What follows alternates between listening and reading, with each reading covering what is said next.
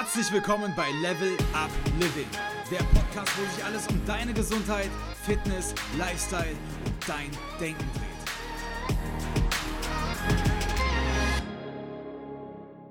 Hallo und herzlich willkommen zur heutigen Podcast-Folge, die eigentlich schon viel früher hätte veröffentlicht werden müssen, denn wir wollen uns heute unser unfassbar wichtiges Mikrobiom anschauen. Ein Megafeld, das sich da gerade in der Medizin auftut und auch ein Megafeld in der Lifestyle-Medizin, in der Präventionsmedizin.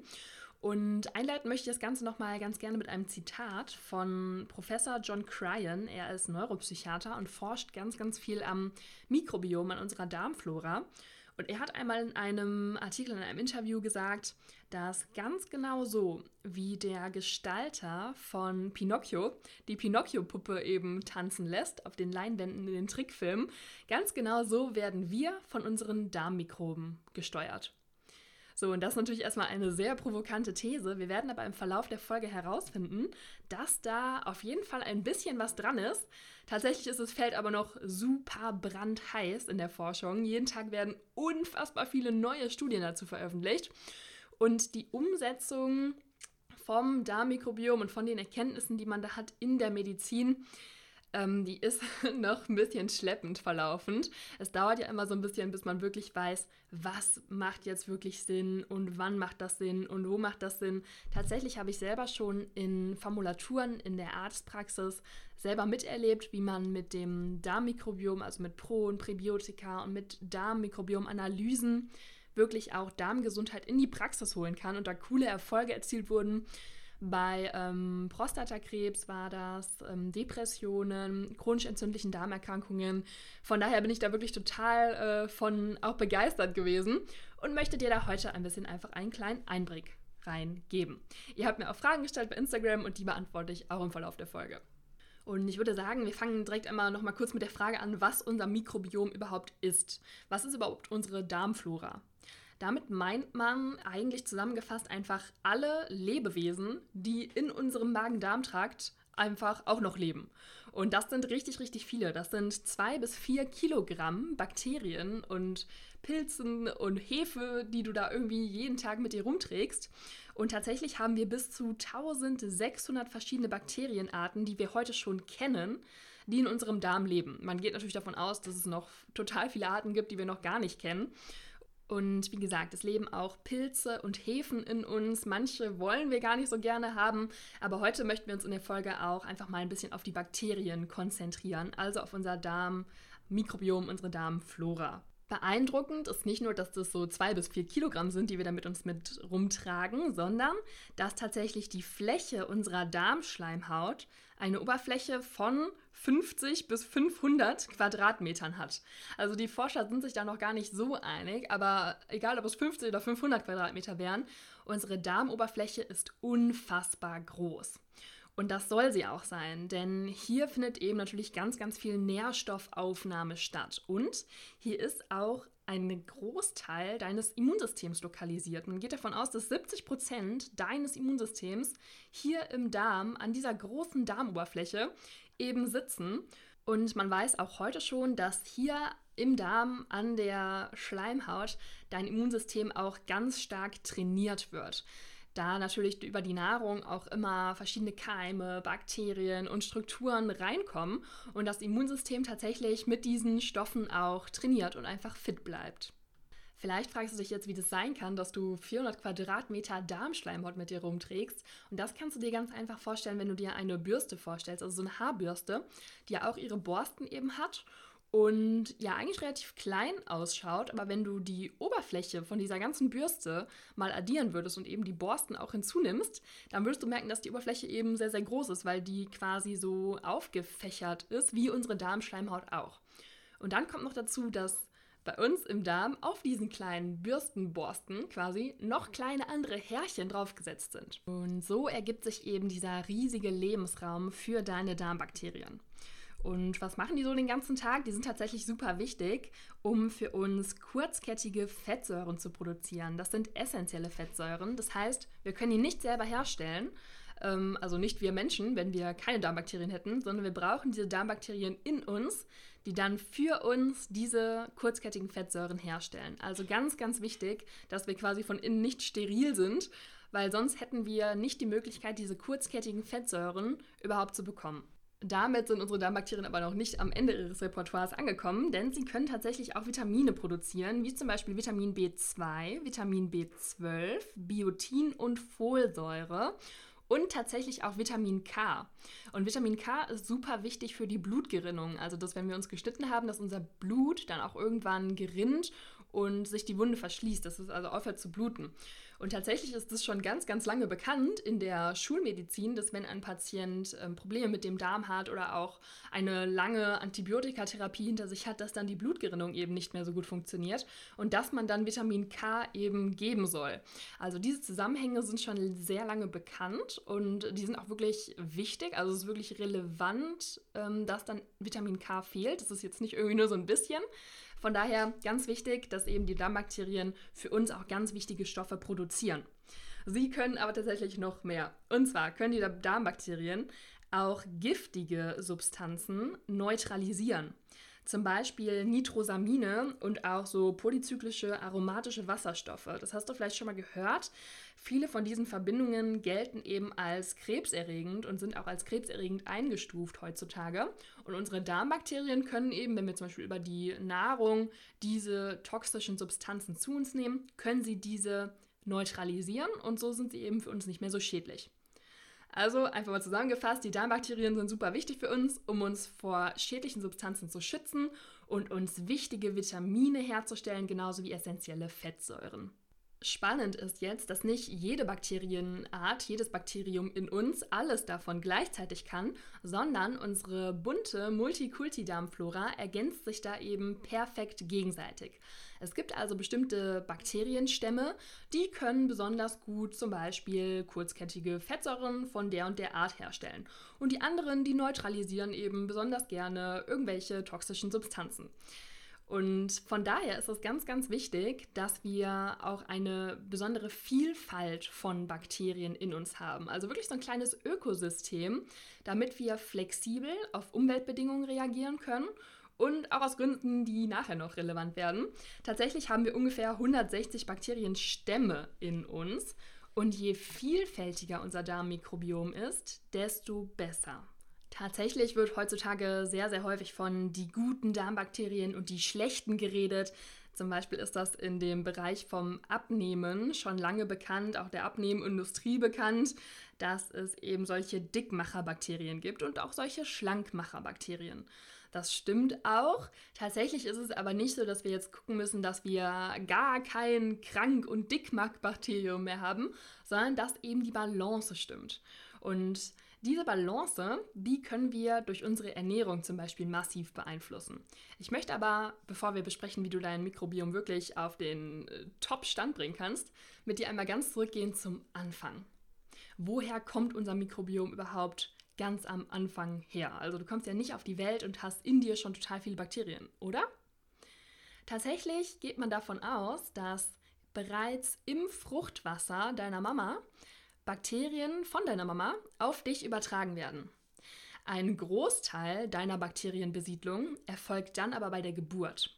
Wenn du also durch den Geburtskanal deiner Mama geflutscht bist, dann haben sich die Bakterien, die in deiner Mama lebten, im Darm deiner Mutter, aber auch die Vaginalflora deiner Mutter, eben natürlich in deinem Mund, weil du natürlich auch ein bisschen was geschluckt hast bei der Geburt, aber auch auf deiner Haut angesiedelt und haben dich somit eben besiedelt. Im Verlaufe deines Lebens kommen dann natürlich immer mehr Bakterien hinzu. Und welche das sind, hängt maßgeblich von deinen Lebensbedingungen ab. Wem gibst du die Hand? Welche Oberflächen berührst du? Was isst du? Aber auch äh, Medikamente, die du nimmst, darauf werden wir später gleich nochmal eingehen, sind ganz entscheidend. Tatsächlich ist aber schon bereits hier in deinen ersten fünf Lebensminuten ein großer Unterschied erkennbar und zwar zwischen Kaiserschnittkindern, so wie ich eins bin, und Kindern, die vaginal auf die Welt gekommen sind, also mit einer ganz normalen Geburt. Das kann man tatsächlich heutzutage sagen und noch sehr gut zeigen, ob ein Kind natürlich auf die Welt gekommen ist oder per Kaiserschnitt. Und das macht natürlich auch Sinn, weil Kinder, die per Kaiserschnitt auf die Welt kommen, die, denen entgeht ja quasi diese Reise durch den Geburtskanal und damit entgehen eben auch die ganzen Bakterien von der Mama diesem Kind. In Schweden sind die Krankenhäuser heute schon sehr, sehr weit. Und zwar ist es dort so, dass man einen Abstrich macht, einen Vaginalabstrich und dann eben das Vaginalsekret von der Mutter hat und das Kind damit einreibt und das auch auf so ein kleines Q-Tip gibt und dem Kind dann so ein bisschen zum Nuckeln gibt. Also, dass es auch wirklich diese äh, Bakterien äh, runterschluckt und die in den Magen-Darm-Trakt gelangen. Also, da weiß man wirklich schon, dass das ähm, auf jeden Fall langanhaltende Folgen hat. Um dir einfach mal ein paar Beispiele zu nennen, ist es zum Beispiel so, dass das Risiko für Typ 2 Diabetes bei Kaiserschnittkindern erhöht ist, genauso wie das Risiko an Fettleibigkeit zu erkranken erhöht ist. Also es macht auf jeden Fall tatsächlich was mit dem Stoffwechsel. Und dann gibt es noch andere Erkrankungen, die damit im Zusammenhang stehen. Wichtig allerdings, nur weil du jetzt per Kaiserschnitt auf die Welt gekommen bist, ähm, ist noch nichts verloren. Du hast immer noch die Chance, diese Keime mehr oder weniger gut nachzuholen und in deinen Darm zu bekommen. Und hier wären wir jetzt beim riesigen Feld der Ernährung. Es macht ja Sinn, dass die Ernährung mit dem Darm zusammenhängt und auch mit den Bakterien, die im Darm leben. Aber der Zusammenhang ist wirklich umwerfend. Also ganz häufig ist es ja so, dass man zum Beispiel, wenn man versucht abzunehmen oder sportlicher zu werden, Muskeln aufzubauen, dass es eben immer sehr lange dauert, bis sich Veränderungen einstellen. Nicht so ist es bei deinem Darmmikrobiom. Dein Darmmikrobiom ist das, was am schnellsten in deinem Körper auf eine Ernährungs- oder auf eine Lifestyle-Umstellung reagiert von allen Körperteilen. Wenn du zum Beispiel eine Currywurst mit Pommes gegessen hast, dann wirst du zehn Stunden nach dieser Mahlzeit ein anderes Mikrobiom vorfinden als vorher und du wirst auch ein anderes Mikrobiom vorfinden, als hättest du anstatt dieser Mahlzeit einen bunt gemixten äh, Salat oder Eintopf oder sowas gegessen.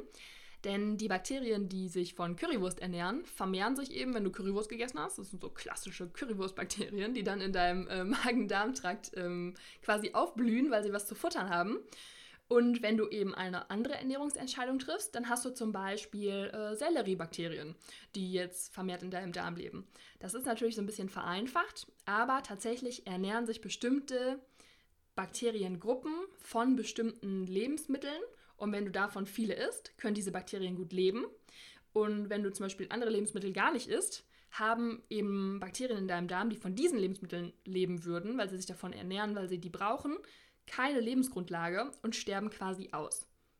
Fazit ist also, du kannst über deine Ernährungsentscheidungen beeinflussen, welche Bakterienarten und in welcher Menge du in deinem Darm hast. Und du kannst auch sehr, sehr schnell beeinflussen, dass diese Veränderungen eben passieren. Es gibt so eine aktuelle Faustregel und zwar besagt diese, dass wenn du drei Wochen lang dich clean und mit vielen Ballaststoffen und naturbelassen ernährst, dass sich dann 30 Prozent deines Mikrobioms zum Positiven verändern. Also bereits nach drei Wochen 30 Prozent Veränderung. Das ist in den meisten anderen Lifestyle-Veränderungen, die du eben so vornimmst, wie gesagt, ich habe Sport oder Abnehmen oder so mal als Beispiele reingebracht, nicht so schnell diese Veränderung. Was musst du also machen? Was tut deinem Darm richtig gut? Womit kannst du diese Darmbakterienvielfalt und die guten Darmbakterien eben in dir fördern? Zuallererst aller, allererst ganz, ganz wichtig, dass du genug Ballaststoffe isst. Ballaststoffe sind die Stoffe, die dein Körper nicht selber zu Energie verarbeiten kann.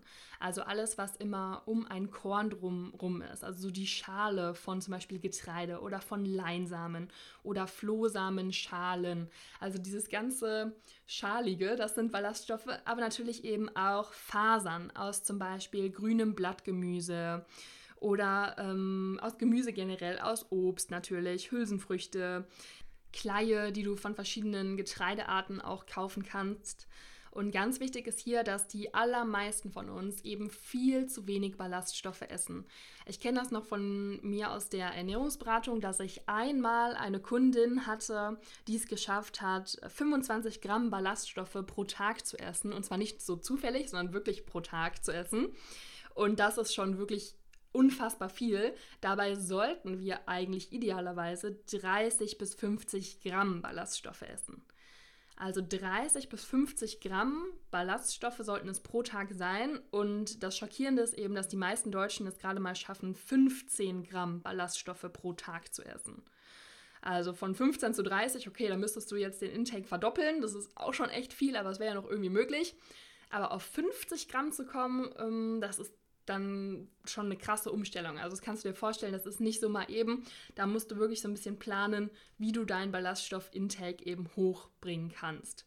Es ist auch wirklich spannend, wenn man sich mal anschaut, warum das überhaupt so schwer ist. Es gibt einfach heutzutage total viele Lebensmittel, die quasi frei von Ballaststoffen sind.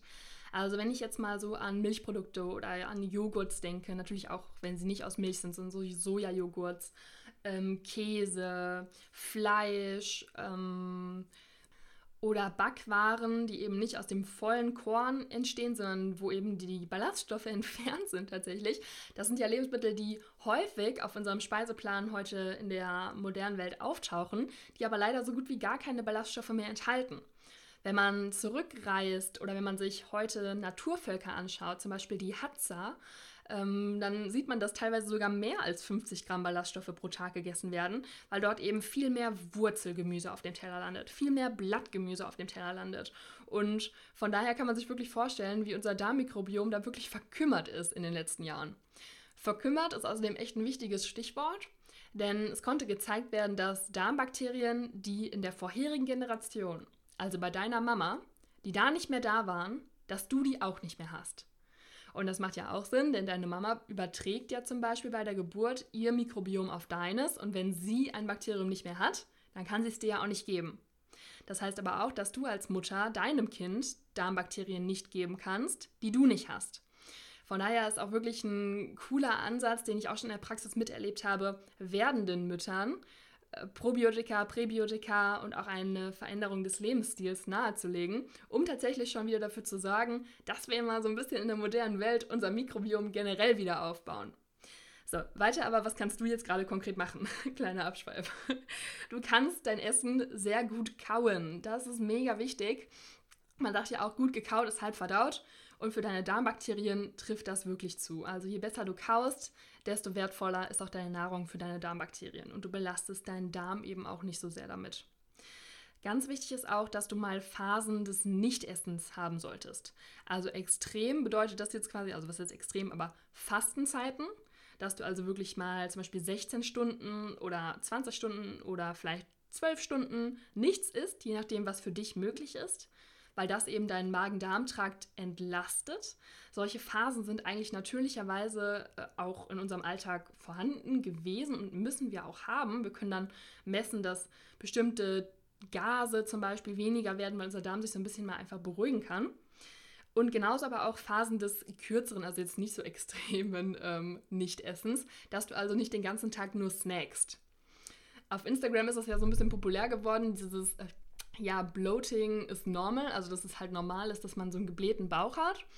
Und natürlich verstehe ich total den Gedanken dahinter, dass man jetzt nicht dafür geschämt werden sollte oder sich selber irgendwie schämen sollte dafür, dass man einen geblähten Bauch hat. Allerdings ist es tatsächlich eigentlich nicht normal, das jeden Tag oder oft zu haben und vor allem nicht so ein schmerzhaft geblähter Bauch. Also das ist tatsächlich nicht normal sondern ist eben häufig ein Zeichen dafür, dass wir viele Fäulnisbakterien in uns haben, dass wir vielleicht Nahrungsmittelunverträglichkeiten haben, die auch sehr, sehr häufig unbemerkt tatsächlich sind. Also ganz viele Menschen wissen gar nichts davon. Das heißt, wenn du darunter leidest, kannst du auch einfach mal ähm, diese Unverträglichkeiten testen lassen. Oder dass wir eben auch Gase produzieren, also die Darmbakterien in uns eben auch Fäulnisgase zum Beispiel produzieren. Und das muss gar nicht daran liegen, dass du etwas nicht verträgst. Es ist zum Beispiel auch ein super häufiges Beispiel, dass nach dem Sport vor allem ähm, Männer dazu tendieren, ganz, ganz große Mengen von Proteinen direkt zu trinken.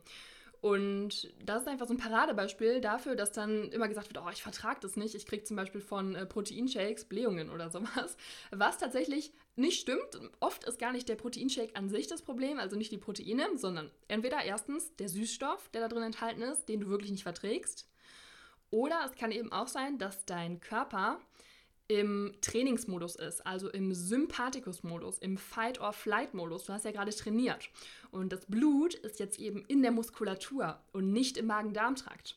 Wenn da jetzt eine eiweißreiche Mahlzeit reinkommt, die sehr verdauungsintensiv ist, die zum Beispiel auch Verdauungssäfte braucht, die du eben vor allem dann produzierst, wenn du im Parasympathikus-Modus bist, also im Rest-and-Digest-Modus.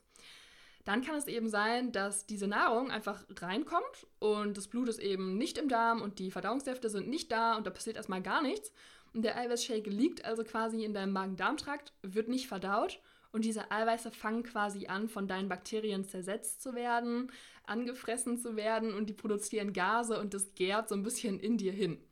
Also Fazit, wichtig für deinen gesunden Darm ist auch ein gutes Essenstiming. Du solltest nicht rund um die Uhr essen, du solltest nicht direkt nach dem Sport zum Beispiel große Mengen von Eiweißen oder große Mengen von Fetten essen. Kohlenhydrate sind meistens noch ganz gut verdaubar und auch solche Fastenphasen empfehlen sich eben ab und an oder vielleicht sogar auf einer täglichen Basis, je nachdem, was für dich passt. Ein anderer kleiner häufiger Fehler, der auch häufig gemacht wird, ist, dass zum Essen getrunken wird. Das erschwert deinem Darm eben die Verdauung und schwächt so ein bisschen sogar die Verdauung. Und wenn man Naturvölker wieder, wie gesagt, beobachtet, dann ist das da auch gar nicht zu sehen. Also die trinken entweder, und zwar auch dann so richtig. Also es ist zum Beispiel auch gar nicht so gut für deinen Darm, immer kleine Schlücke zu trinken, sondern tatsächlich empfiehlt es sich wirklich mal so ein Glas Wasser reinzuknallen, so wie Kinder das auch machen. Also Kinder machen das noch sehr intuitiv. Die sind ja dann auch irgendwie äh, draußen gewesen, kommen rein und dann stellen die sich wirklich so ein Glas oder drei Gläser irgendwie rein. Und ähm, so ist es eigentlich intuitiv auch gedacht und ist auch für unseren Darm eben sehr gesund. Dieses immer die Flasche daneben haben und so einen kleinen Schluck nehmen und noch einen kleinen Schluck nehmen, ist vielleicht für dich kein Problem, wenn du keine Probleme mit der Verdauung hast.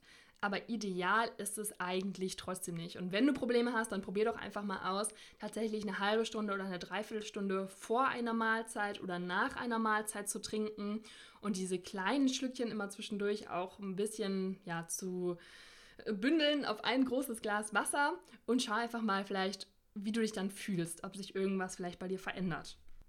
Der letzte Aspekt dazu, wie du eben über deine Ernährung dein Mikrobiom positiv beeinflussen kannst, das sind fermentierte Lebensmittel. Das hast du bestimmt auch schon mal gehört. Und es war auch früher gang und gäbe, dass unsere Großeltern Lebensmittel fermentiert haben, zum Beispiel in Einmachgläsern eingelegt haben, um Essen länger haltbar zu machen. Mittlerweile weiß man, dass das aber auch für die Gesundheit ein super Game Changer ist, Lebensmittel auch zu fermentieren. Denn in diesem Fermentationsprozess oder beziehungsweise wenn wir Fermentationsprodukte essen, dann nehmen wir auch ganz, ganz viele lebende Bakterien mit zu uns, die in diesen Produkten enthalten sind. Und die siedeln sich natürlich dann auch in unserem Darm an. Und auf der anderen Seite macht dieses Fermentieren eben auch gewisse Nährstoffe für unseren Darm überhaupt erstmal zugänglich für unsere Verdauung, dass wir die überhaupt erstmal aufnehmen können. Und genau da empfehlen sich dann eben ja, solche Produkte wie Kimchi oder Miso-Paste, die eben fermentiert sind, aber auch eingelegte Gurken, Oliven, eingelegtes Gemüse. Du kannst auch selber fermentieren, da gibt es auch echt so ganz coole Kurse zu. Ich habe das tatsächlich noch nicht gemacht. Ähm, so kann man zum Beispiel auch Maniok ähm, essbar machen. Also in anderen Kulturen ist es teilweise noch so ein bisschen verbreiteter. Das Prinzip ist aber auch das, was du vom Joghurt ja schon kennst. Also es sind einfach ähm, Milchsäurekulturen zum Beispiel darin enthalten. Du kannst ja auch deinen Joghurt selber machen und das empfiehlt sich auf jeden Fall immer. Ich habe ja aber schon gesagt, dass es natürlich so ist, dass die Darmschleimhaut sehr, sehr schnell auf unsere Lebensmittel reagiert und sich sehr, sehr schnell und dynamisch verändert. Das bedeutet, es ist jetzt nicht ähm, das Ziel, einmal in der Woche Oliven zu essen oder Sauerkraut, ähm, sondern tatsächlich musst du auf einer regelmäßigen Basis natürlich diese fermentierten Lebensmittel einbauen. Es gibt zum Beispiel auch fermentierte Sojaprodukte. Ähm, in Biomärkten sind die dann meistens zu finden. Es gibt auch höher- oder minderwertigere Joghurts. Und wahrscheinlich gibt es ein paar Lebensmittel, die du selber verzehrst und wo du einfach mal gucken kannst, ähm, welches Lebensmittel ist denn das so, so das Beste in, im Repertoire meiner Supermärkte in meiner Umgebung? Welches kann ich da kaufen? Denn dann hat man ja meistens eine regelmäßige Basis. Und ja, diese Lebensmittel einfach so mal öfters reinzunehmen, empfiehlt sich auf jeden Fall auch.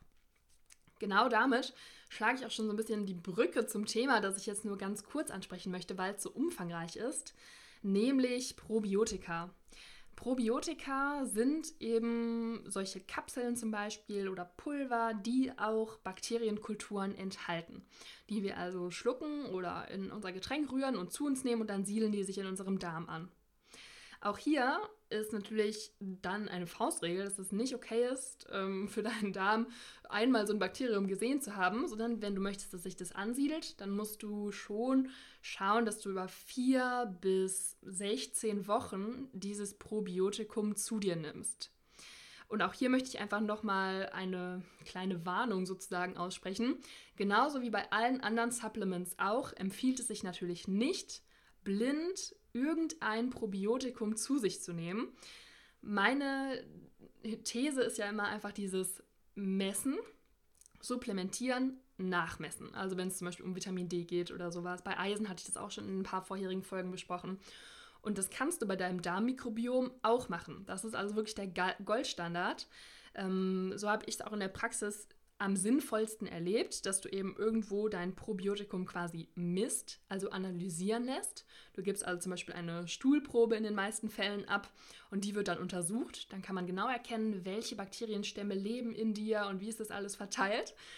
Und dann würde man eben supplementieren, also zum Beispiel genau die Bakterienstämme auffüllen, die du nicht hast, die aber zum Beispiel aufgrund von deinen Beschwerden äh, dir gut tun würden oder einfach generell vielleicht für die allgemeine Gesundheit positiv sind.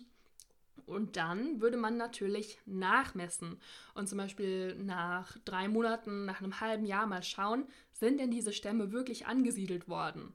Also war unsere Therapie erfolgreich? Können wir das vielleicht in einem Jahr nochmal machen oder müssen wir es vielleicht gar nicht nochmal machen, weil du diese Bakterien jetzt hast? Also das ist immer ganz wichtig. Natürlich ist es jetzt nicht super gefährlich, ähm, Probiotika, die kontrolliert sind, die du zum Beispiel auch in der Apotheke holen kannst, zu dir zu nehmen. Aber es ist eben häufig aus dem Fenster geschmissenes Geld. Also wenn du einfach nicht weißt, welches Bakterium du brauchst, dann ist es meistens eben nicht so sinnvoll, einfach irgendwelche zu dir zu nehmen. Tatsächlich ist es nämlich auch so, dass es erhebliche qualitative Unterschiede bei den Pro- und Präbiotika-Produkten so gibt, die da draußen zu finden sind.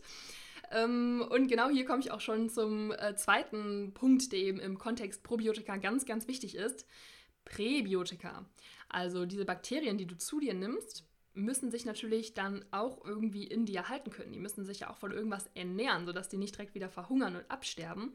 Und das sind dann quasi eben immer die Präbiotika, die dir mit dazu verkauft werden.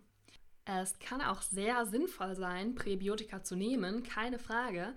Allerdings sollte es natürlich das Long-Term-Goal sein, dass du über deine Ernährung genügend Präbiotika zu dir nimmst. Und das schaffst du ganz einfach, wenn du dich eben an diese Ballaststoffvorgaben hältst. Denn Ballaststoffe sind Präbiotika. Und auch hier möchte ich nur noch einmal ganz kurz anreißen, dass es verschiedene Gütegrade und verschiedene Arten von Ballaststoffen gibt. Ballaststoffe aus Obst und Gemüse wasserlösliche Ballaststoffe sind zum Beispiel wertvoller als Ballaststoffe aus Brot.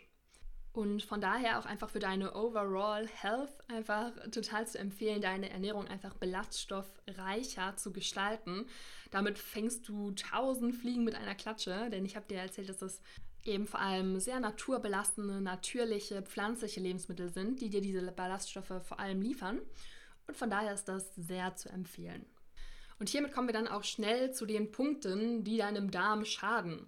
Nämlich zuallererst voran Antibiotika, also Lebensmittel, die antibiotisch wirken, die also Bakterien in dir töten sollen. Das ist natürlich auch super hilfreich und so konnten schon unzählige Leben gerettet werden.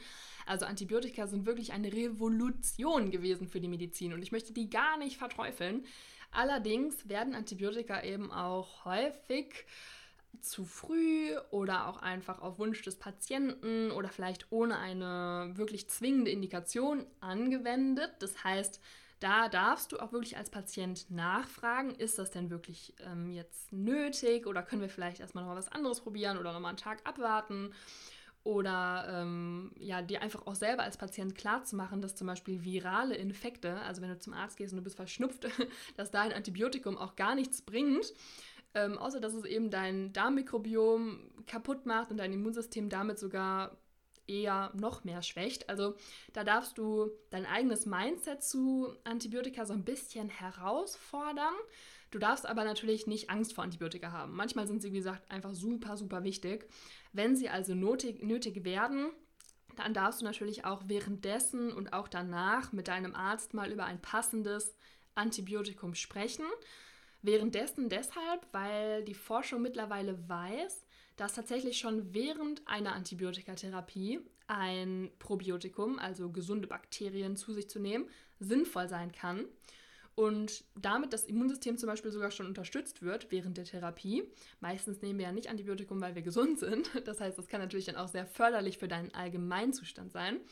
Und aber eben auch danach, um einfach die Darmflora und auch die Vaginalflora wieder aufzubauen. Das ist so ein Punkt, der bei weiblichen Patientinnen häufig vergessen wird dass eben natürlich auch Antibiotika die Vaginalflora durcheinander bringen und natürlich auch da Bakterien abtöten und zum Beispiel häufig nach Antibiotikatherapie vermehrt Blasenentzündungen zum Beispiel entstehen, da diese eben auch mit der Vaginalflora zusammenhängen. Also da darfst du wirklich mit deiner Ärztin drüber sprechen, was da vielleicht für dich sinnvoll sein könnte, so dass du nach einer Antibiotikatherapie eben dein Mikrobiom wieder aufbauen kannst. Was schadet dem Darm außerdem noch? Das ist Zucker.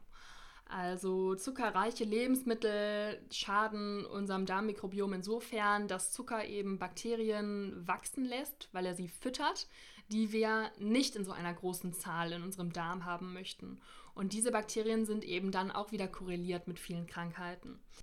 Genauso darfst du achten auf Zusatzstoffe, also zum Beispiel Titandioxid oder auch andere Zusatzstoffe, die in verarbeiteten Lebensmitteln häufig enthalten sind. Da habe ich mal ein ganz eindrucksvolles Paper zugelesen, wo man verschiedene Zusatzstoffe in verschiedenen Mausgruppen den Mäusen ins Trinkwasser reingemischt hat. Und die andere Mausgruppe hat sich also quasi ganz genauso ernährt und bewegt, nur dass eben diese Zusatzstoffe nicht im Trinkwasser enthalten gewesen sind.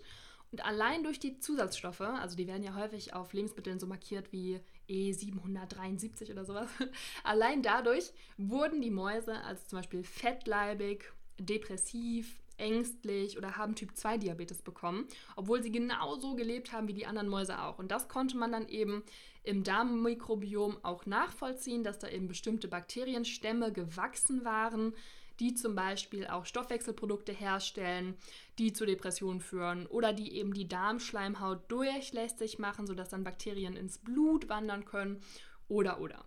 Also auch da wieder einfach der Appell, dich möglichst naturbelassen und unverarbeitet im plant-based zu ernähren.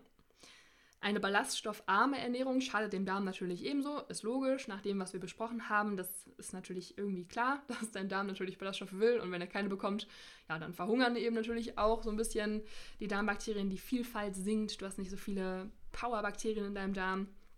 Pestizide sind auch noch ein großes Problem. Also für deinen Darm ist es tatsächlich ein Unterschied, ob du eine Tomate mit Pestiziden oder ohne Pestizide zu dir nimmst.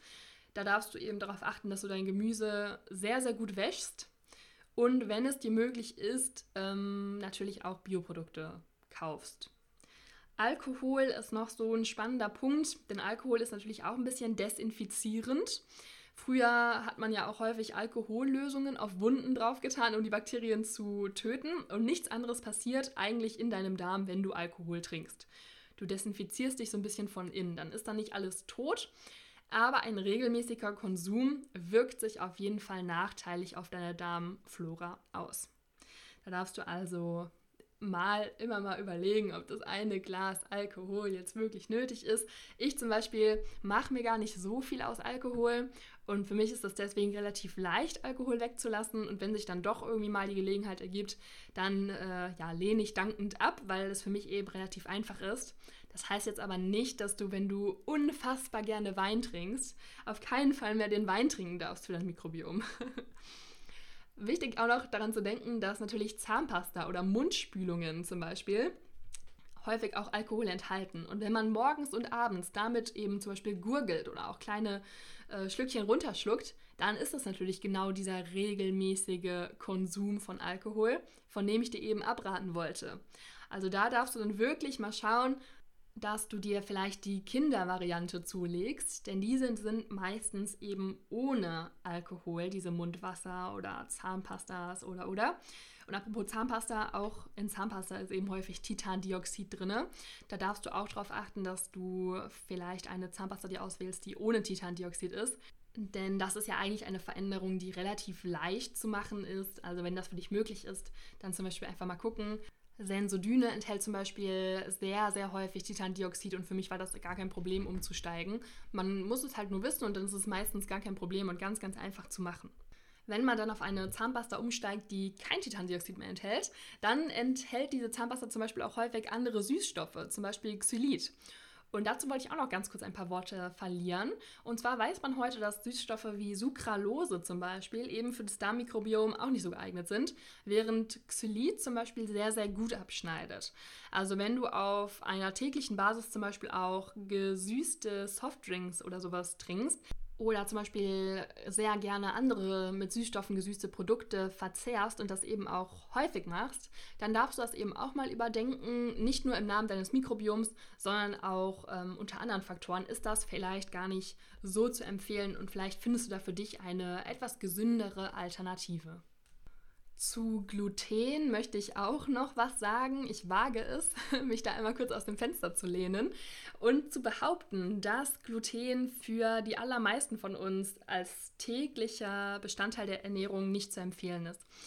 Ähm, ich weiß, dass es da ganz, ganz viele Diskussionen darüber gab, dass halt eben tatsächlich nur Zöliakie-Kranke, also Menschen, die wirklich kein Gluten vertragen, auf Gluten verzichten sollen. Allerdings es gibt es eben ganz, ganz viele Hinweise darauf, man kann das auch biochemisch verstehen, wie Gluten eben an der Darmwand andockt und dann eben diese Verbindungen ähm, auflockert und damit eben unsere Darmwand so ein bisschen durchlässiger macht. Das ist ein Mechanismus oder endet so ein bisschen auch in dem Bild des Leaky Gut, also dem durchlässigen Darm, der ja auch schulmedizinisch noch gar nicht anerkannt ist. Also dieses Krankheitsbild kennt die Schulmedizin faktisch noch nicht.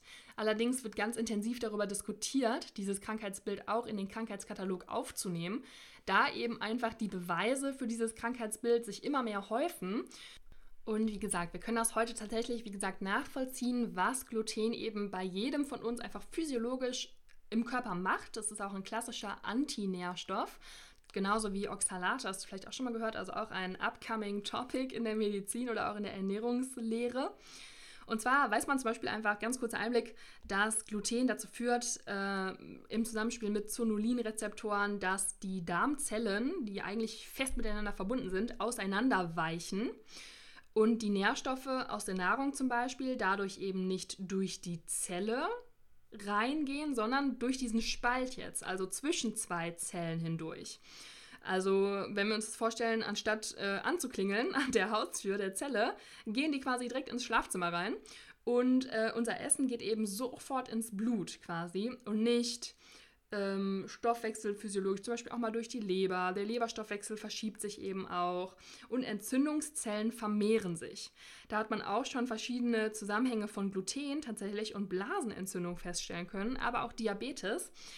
Was ich einfach nur sagen möchte, ist, wenn du Alternativen hast zu Gluten, die dir auch gut schmecken, zum Beispiel anstatt von einem glutenreichen äh, Weizenbrot auf täglicher Basis oder einem glutenreichen äh, Eiweißbrötchen, also so ein Weizeneiweißbrötchen, das enthält meistens ja sogar noch mehr Gluten, dann wähle einfach diese Alternativen und versuche vielleicht einfach ja dir so ein bisschen bewusst zu werden, den Glutenkonsum, also Gluten ist ja meistens vor allem in, in Weizenprodukten enthalten, so ein bisschen runterzuschrauben. So, als allerletzten Punkt möchte ich jetzt noch auf den ganz, ganz wichtigen Stress eingehen. Und zwar schadet Stress, egal ob physisch, also durch hartes Training, oder psychisch, also durch Stress auf der Arbeit zum Beispiel, unserem Darm eben auch. Und das eben genau aufgrund von dem Mechanismus, den ich schon angerissen habe. Unser Darm wird einfach bei Stress weniger gut durchblutet. Das Sauerstoffangebot ist also im Darm dann auch nicht so hoch und wir haben dann eben Probleme, die Nährstoffe gut aufzunehmen, weil der Darm eben nicht so gut durchblutet ist, nicht so gut arbeiten kann. Das heißt für dich einfach nur den Fokus auch dahin zu lenken, dass vor allem Darmbeschwerden eben auch sehr häufig mit Stress zusammenhängen sehr, sehr häufig. Und es muss eben kein Stress nur isoliert auf der Arbeit sein. Es kann auch sein, dass du eben sehr hartes Training hast und wie in dem Beispiel, das ich vorher besprochen habe, sofort nach dem Training zum Beispiel sehr verdauungsintensive Mahlzeiten zu dir führst. Also keep that in mind und versuch deine Ernährung da so ein bisschen dran anzupassen, deine Stressregulation, deine Mechanismen natürlich zu trainieren und zu fördern. Das ist natürlich auch überhaupt super, super wichtig. Und abschließend zum Zitat des Anfangs, dass wir also von unseren Darmmikroben gesteuert werden wie eine Pinocchio-Marionettenpuppe, möchte ich jetzt noch ein paar ja, nice-to-know-Facts einfach hinzufügen, nämlich wie unser Darmmikrobiom auch unser Wohlbefinden und auch unsere Psyche beeinflusst. In unserem Darm wird nämlich auch ein Großteil des Serotonins gebildet, also unseres Glückshormons. Das Glückshormon, das uns so ein bisschen glücklich und zufrieden macht.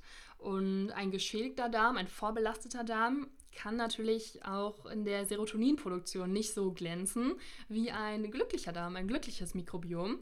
Und insofern kann tatsächlich dein Darmmikrobiom, dein Wohlbefinden, dein Glücklichsein auch massiv mit beeinflussen. Außerdem weiß man, wie gesagt, aus diesen Mausexperimenten, die ich ja auch so ein bisschen schon angerissen habe, dass tatsächlich auch Depressionen oder auch andere psychische Erkrankungen, Asperger-Erkrankungen, Diabetes habe ich natürlich auch schon genannt, ähm, auch mit dem Darmmikrobiom zusammenhängen. Wir wissen zum Beispiel, dass unsere Darmmikroben uns tatsächlich Feedback geben. Also dass tatsächlich dieses nach dem Bauchgefühl entscheiden gar nicht so weit hergeholt ist. Es ist tatsächlich so, dass diese Bakterien, die bei uns im Darm sitzen, uns unterbewusst eben Feedback geben über die Mikrobiom-Darm-Hirnachse. Die Bakterien, die bei uns im Darm sitzen, stellen nämlich über 30 verschiedene Botenstoffe her, die wir heute schon kennen. Wahrscheinlich sind es auch da eben wieder mehr, die unsere Stimmung eben auch beeinflussen. Zum Beispiel zusätzlich auch Dopamin. Und Dopamin beeinflusst ja auch maßgeblich unsere Motivation zum Beispiel der Vagusnerv, also so ein bisschen der Entspannungsnerv unseres Körpers, der wird aber auch massiv vom Darm beeinflusst und andersrum eben auch. Also es ist auch wieder so eine Feedback-Schleife. Und natürlich eben auch Stress wieder vom Darm, auch Informationen an das Gehirn sendend.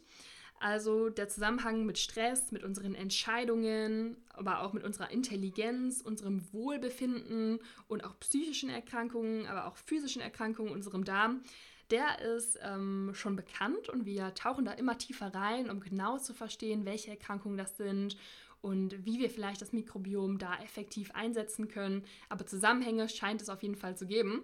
Von daher, wir werden tatsächlich vielleicht so ein bisschen von unseren Mikroben gesteuert. also kümmere dich gut um sie. Ich habe dir viele Tipps mitgegeben. Ich hoffe, ich konnte dir einen tollen, spannenden Überblick über dieses große Thema vermitteln. Ich würde natürlich jetzt gerne noch super weiter lange mit dir drüber quatschen, aber ich glaube, das reicht jetzt erstmal für heute. Von daher, mach's gut, bleib gesund, mach auch was dafür und wir hören uns beim nächsten Mal.